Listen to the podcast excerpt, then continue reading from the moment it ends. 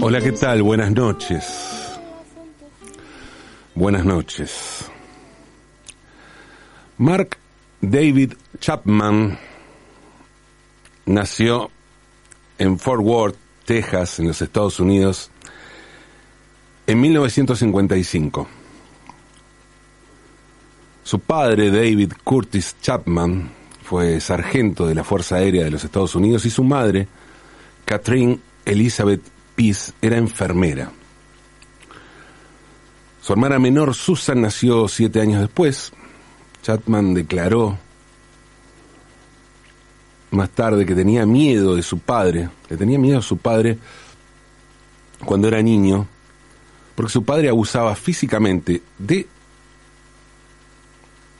su esposa y de su hijo, y también fantaseaba con tener el poder de un dios sobre un grupo de pequeñas personas imaginarias. Chapman asistió al instituto en el Columbia High School en Decatur, en Georgia. A los 14 años de edad tomaba drogas, faltaba las clases, y una vez huyó de su casa y vivió en las calles durante dos semanas. Chapman declaró que era víctima de acoso escolar, eso que hoy conocemos como bullying, debido a que no era un buen atleta. Su banda favorita era los Beatles. Y en ese momento, en ese momento consumía marihuana, cocaína, ácido, heroína, mescalina y barbitúricos. Lo que viniera, básicamente. En 1971 Chapman se convirtió al cristianismo y pasó de consumir drogas a distribuir publicaciones religiosas. Allí conoció a su primera novia, también cristiana, llamada Jessica Blankenship, y comenzó a trabajar como consejero de campamento de verano de la Asociación Cristiana de Jóvenes, la Young Men Christian Association. Y, en ese momento fue muy popular entre los niños que le pusieron como sobrenombre Nemo. Nemo, lo llamaban a Mark David Chapman. Chapman ganó un premio al mejor consejero y fue nombrado asistente del director. Y quienes lo conocieron en su trabajo con otras personas lo describieran, lo describían, lo describieron como un trabajador excepcional. Decían que era un tipo muy copado, laburaba mucho. En ese momento un amigo le recomendó el libro de J.D. Salinger, El guardián entre el centeno. Y esta historia, la historia que se cuenta en este libro, pasó a tener una gran importancia personal para él.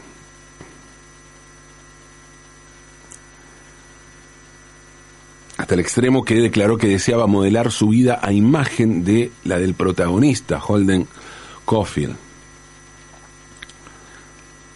Después de graduarse en el Columbia High School, Chapman se mudó por un tiempo a Chicago. Allí tocaba la guitarra en iglesias y locales nocturnos cristianos, actuando junto a su amigo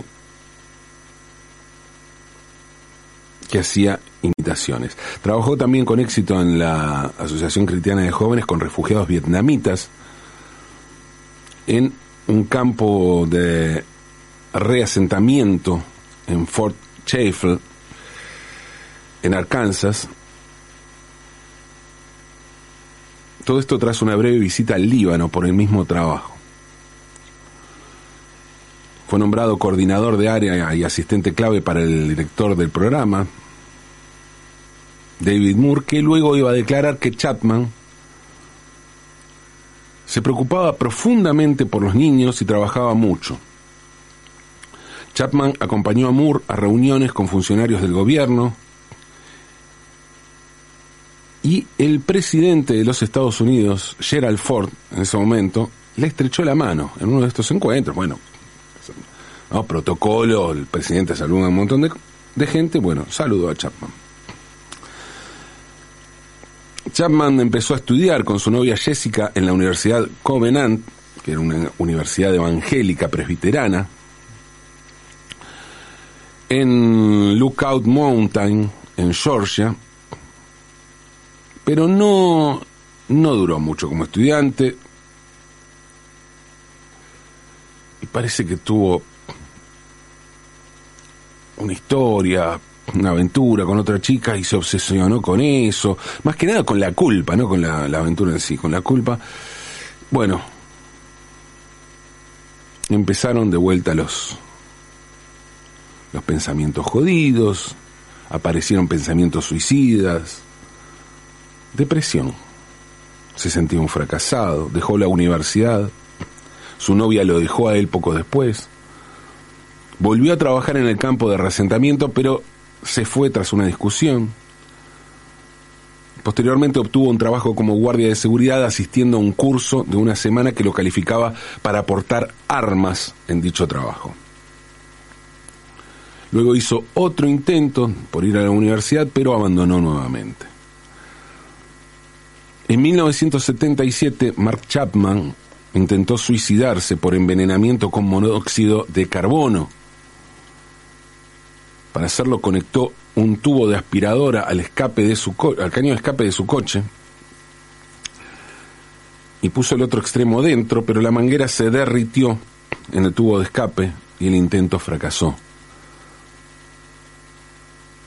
Porque a veces los intentos de suicidio, como los de magnicidio, fracasan.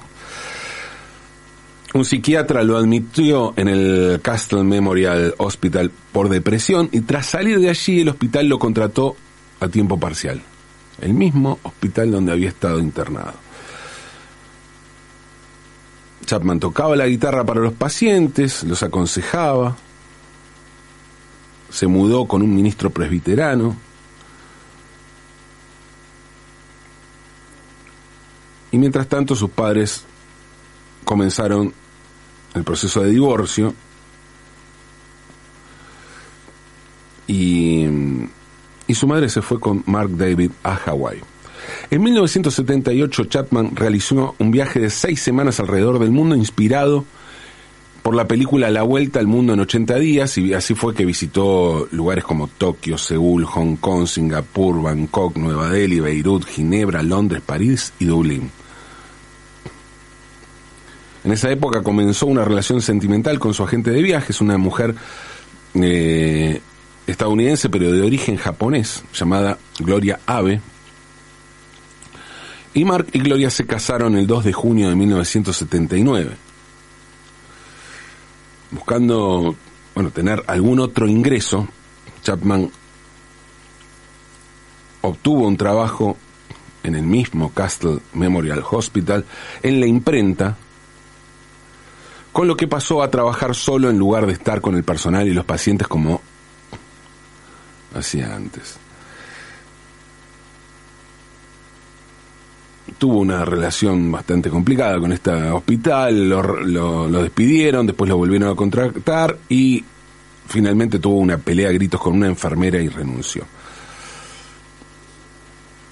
Y luego volvió a trabajar como como guardia de seguridad nocturno y allí comenzó a, usar de la bebida, comenzó a beber fuerte, un poco con una vuelta a ese consumo descontrolado de drogas que tenía anteriormente.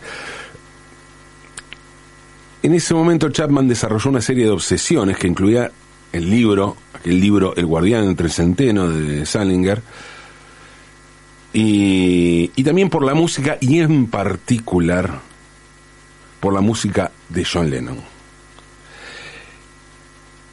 Y paralelamente empezó a escuchar voces. Eso es lo que decía, que escuchaba voces. En septiembre de 1980 le escribió una carta a su amiga Linda Irish en la que decía me estoy volviendo loco y la firmaba como The Catcher in the Rye, o sea, el guardián entre el centeno. Chapman fue a Nueva York en octubre de 1980 planeando asesinar a quien era su ídolo, hasta la obsesión, a John Lennon, al ex Beatle, con el objetivo de matarlo y pasar a la historia por eso. Dejó la ciudad durante un tiempo corto para obtener municiones y regresó a Nueva York en noviembre, pero después de ir al cine y ser inspirado por la película Ordinary People, regresó a Hawái y le dijo a su esposa que había estado obsesionado con asesinar a Lennon, pero que ya no lo estaba.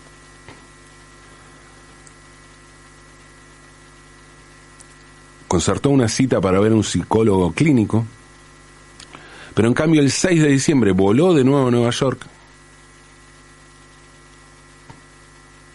Y para que se den una idea en el estado en que estaba Mark Chapman, hay un testimonio que dice que se tomó un taxi y le ofreció cocaína al taxista. El día antes del asesinato de Lennon, Chapman abordó al cantautor James Taylor, según Taylor, según contó Taylor textualmente, dijo, el hombre me puso contra la pared y estaba humedecido por un sudor maníaco. Decía cosas raras sobre lo que iba a hacer y sus cosas sobre cómo John iba a estar interesado y que iba a ponerse en contacto con Lennon. En la mañana del 8 de diciembre de 1980, Chapman partió desde el Hotel Sheraton tras dejar cosas personales en su habitación para que la policía lo encontrara. Chapman compró un ejemplar del Guardián entre el Centeno en el que él escribió esta es mi declaración y lo firmó Holden Caulfield. Luego pasó la mayor parte del día en la entrada del edificio Dakota, frente al centro del parque, donde Lennon vivía junto a su esposa Yoko Ono. Y se la pasó hablando con otros fans, con el portero, con gente, gente que estaba ahí en el edificio.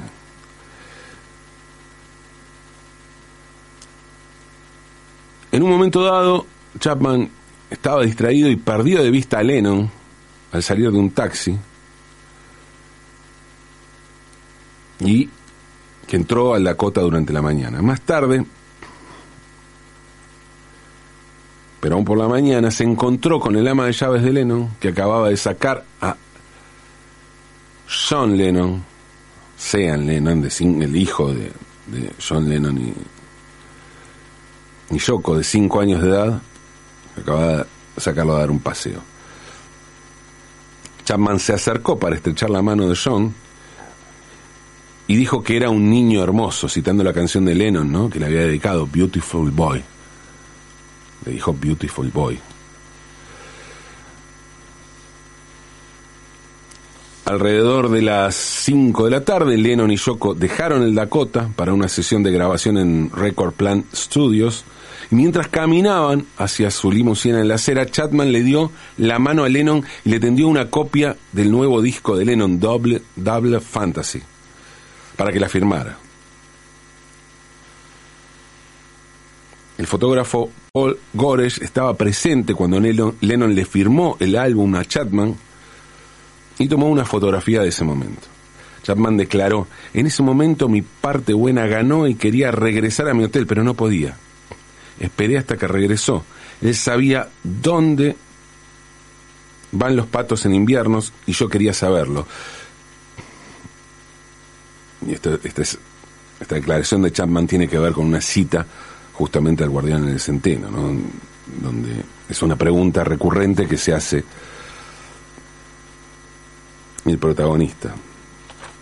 ¿Dónde van los patos en invierno? Alrededor de las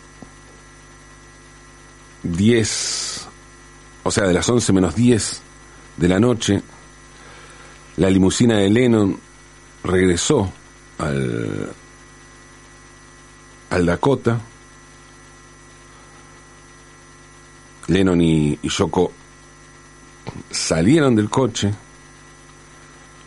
atravesaron la vereda, pasaron al lado de Chapman y caminaron hacia el arco de entrada al patio del edificio. Desde la calle que estaba a sus espaldas, Chapman disparó seis balas con un revólver calibre 38 Special, de las cuales cuatro impactaron a Lennon en la espalda y el hombro izquierdo. El certificado de defunción describía la causa de la muerte de la siguiente manera. Heridas múltiples en el hombro izquierdo y pecho,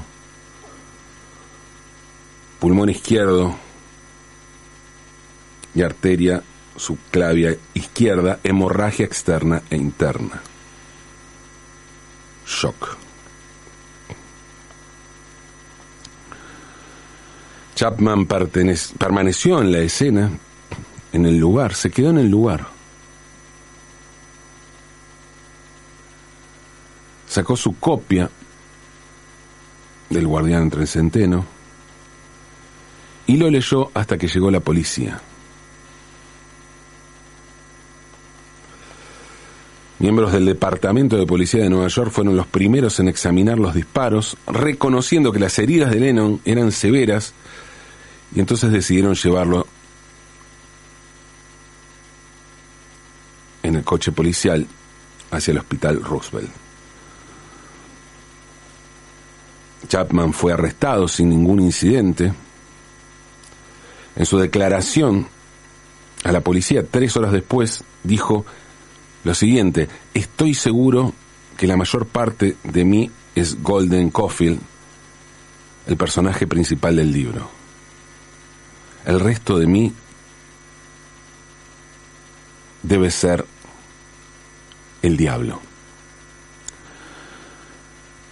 John Lennon fue declarado muerto a las 11 y 15 de la noche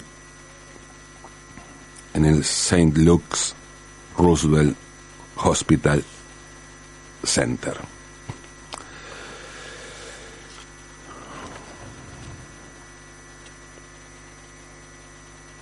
Odiaba a Chapman. Fue el odio lo que movió a Mark David Chapman a dispararle, a asesinar a John Lennon? ¿Fue realmente el odio? Y pregunto esto porque mucho se habla en estos momentos del odio, del odio político, del odio de clase, de ese odio que conecta aquellas pintadas de viva el cáncer tras la muerte de Evita, con el revólver con el que le gatillaron en la cara a Cristina hace apenas unas horas. Y sí, claro, por supuesto. Hay un hilo conductor entre ambos hechos. Indudable. Eso es indudable como es indudable que sí, que por supuesto hay muchísimo odio, muchísimo odio. Pero, discúlpenme, ¿eh? discúlpenme por lo que voy a decir, pero creo que lo que acaba de pasar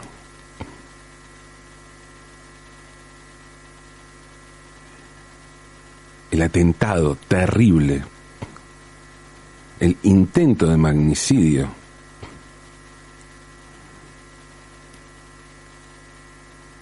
que acabamos de vivir en la Argentina va mucho más allá del odio.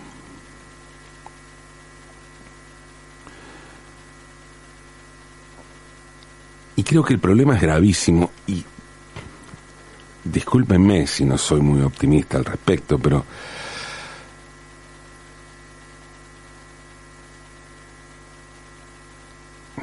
creo que se hace muy difícil de resolver.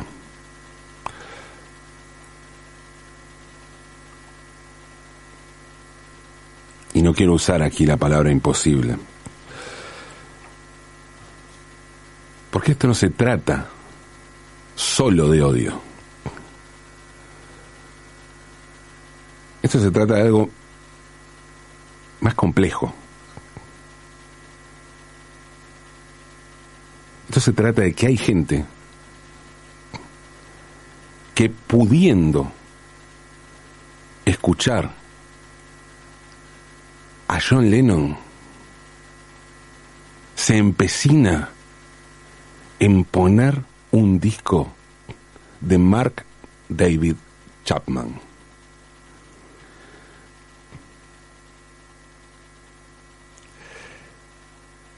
Y creo que lo mejor, lo mejor que podemos hacer esta noche es escuchar a John Lennon. Escuchemos a Lennon, aunque es de noche.